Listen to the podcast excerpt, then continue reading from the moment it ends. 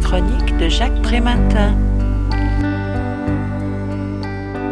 L'œuvre normande des mères, créée en 1942 pour accueillir les femmes enceintes pendant la captivité de leurs époux, s'est ensuite ouverte aux filles mères. Dans les années 1970, elle se tourne vers les épouses et les compagnes victimes de violences. Puis en 1984, elle ouvre un centre d'urgence pour femmes battues. L'ouvrage intitulé Droit de refuge pour les femmes et les enfants face aux violences conjugales et sociales est issu d'une recherche participative centrée sur le travail théorique, clinique et éthique de l'équipe partageant le quotidien des mères et de leurs enfants. L'action socio-éducative déployée consiste à permettre aux femmes accueillies de passer de l'état de dénuement matériel et de désorganisation psychique extrême à une posture de sujet qui se reconstruit, revisite son histoire et réinvestit son parcours de vie. Mais, pour autant, L'équipe se refuse à opposer ou à hiérarchiser les intérêts des deux parents et ceux du mineur. Il faut même parfois protéger à la fois la femme victime de violence et l'enfant que celle-ci agresse. Il en va de même avec un père qui ne saurait être réduit à ses seuls comportements brutaux.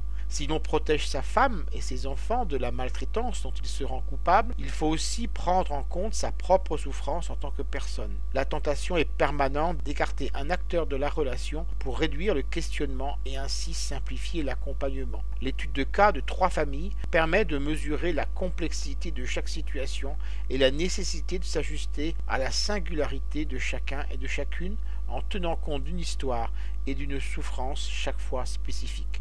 La volonté de l'équipe est donc bien de ne pas choisir entre les uns ou les autres, mais de s'adresser de manière plurielle à une famille confrontée à une réalité remuante, abrupte et bigarrée. Je rappelle le titre de l'ouvrage que je viens de vous présenter, Droit de refuge pour les femmes et les enfants face aux violences conjugales. Il a été écrit à plusieurs voix, celle de Marie-Dominique Wilper, celle de Marine, celle de Martine Baudénan, de Catherine Douillère, de Claire Dubost et d'Evelyne Guyot, L'ouvrage a été publié aux éditions RS en 2015 et est vendu au prix de 14 euros.